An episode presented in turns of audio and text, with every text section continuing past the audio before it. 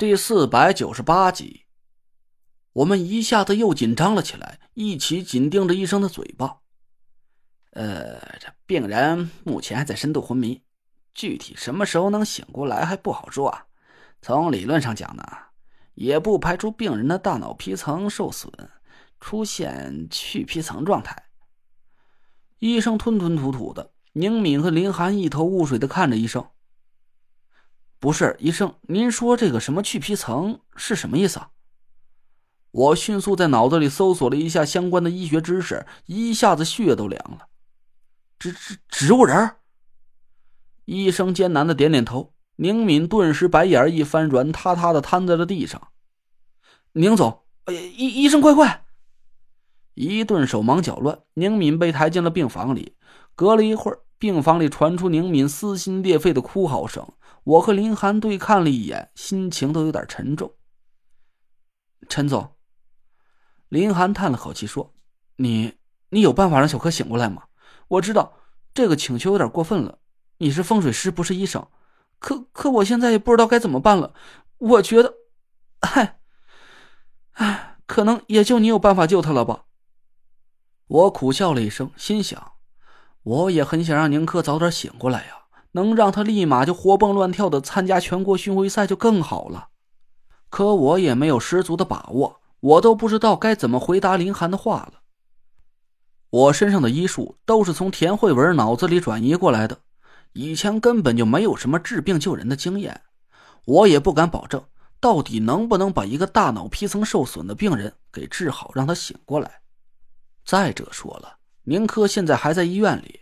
我要是当着医生的面去给他检查失智，我这不是和尚眼前念佛经吗？这也太让人厌恶了吧！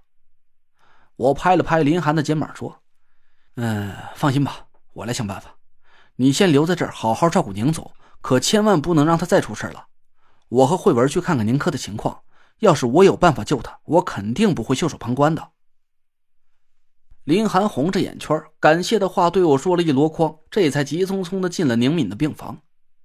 看着林寒关上了病房的房门，田慧文突然嘻嘻一笑。我奇怪的转过头来：“不是吧？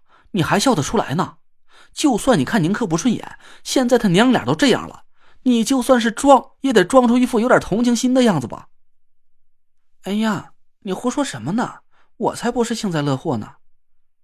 田慧文打了我一下，说道：“放心吧，现在你身上有了安哥哥教我的医术。”治好宁小姐姐只不过是小菜一碟罢了。我一下就来了精神，惊喜的看着田慧文：“真的？当然是真的。崂山严家的医术天下无双，只要是人还没断气儿，什么病都不算是大事儿。”哎呀，那太好了，咱赶紧的过去，想办法把护士支走啊！我大大的松了一口气，赶紧拉着田慧文往宁珂的病房赶了过去。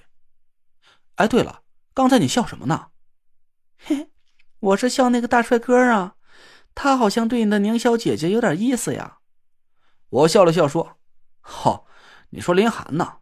对他很喜欢宁珂，就是好像还没机会表白吧。”田慧文似笑非笑的看着我说：“哟，那你可就危险了。你看看人家长得又高又帅又有钱的样子，只要人家一开口表白。”宁小姐姐还不立马就投进大帅哥的怀抱了？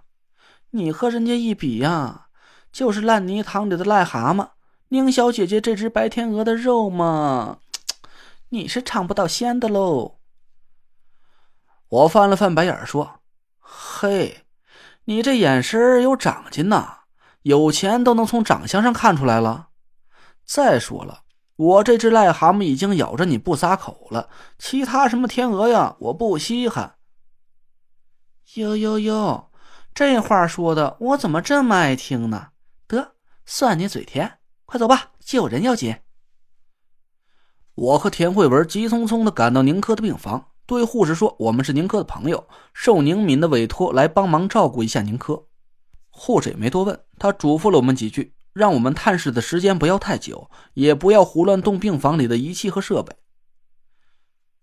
要是听见仪器有异响，或者病人出现了什么不正常的反应，就赶紧按铃喊我。哎，知道了。我和田慧文答应了一声，等护士离开房间之后，我赶紧把病房的门关上，跑到病床前，试着喊了宁珂几句。宁珂静静的躺在床上，一动也不动。别说是答应我了，就连眼皮都没颤动一下。我想了一下，让田慧文帮忙到门口看着，我坐在病床的边上。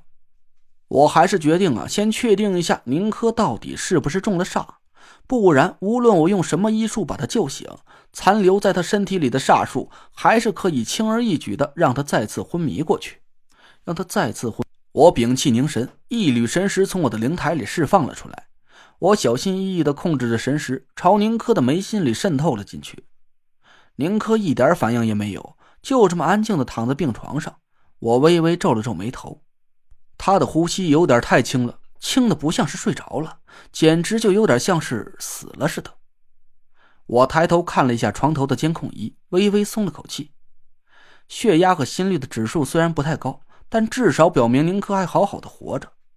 我继续控制着神识，朝宁珂的全身探查过去。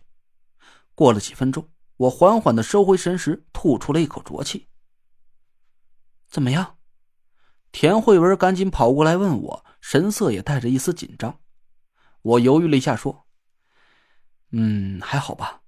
他的身体里没发现什么残留的阴气和煞气，不像是中煞的模样。”田慧文愣了一下，奇怪的看着我：“怎么？”你发现什么不对劲的地方了吗？我怎么听你这口气好像不太确定似的？我苦笑了一声。我和田慧文之间呢，还真是越来越默契了。女孩的心思还是细密的，让人惊讶。田慧文就凭我一句话，就敏锐的发觉了我情绪上的波动。嗯，还真是有点不太敢确定。表面上看的身体里一切都很正常，确实是没有中煞的迹象。但我的神识却好像感觉到一丝不太正常的气息，有点发凉。但是吧，我咂了咂嘴，又茫然的摇了摇头。一眨眼的功夫，这丝寒气又不见了。我真不敢确定是不是我的感觉出错了。寒气？田慧文皱了皱眉头，对门边努了努嘴：“你去看着，我来试试。”田慧文坐在了病床边。我起身站在门口往外看了一眼，走廊上的医生护士来来往往的，好像都在忙活着其他的事儿，没人注意到这间病房。我看着躺在病床上的宁珂，眉头越皱越紧，心也暗暗沉了下来。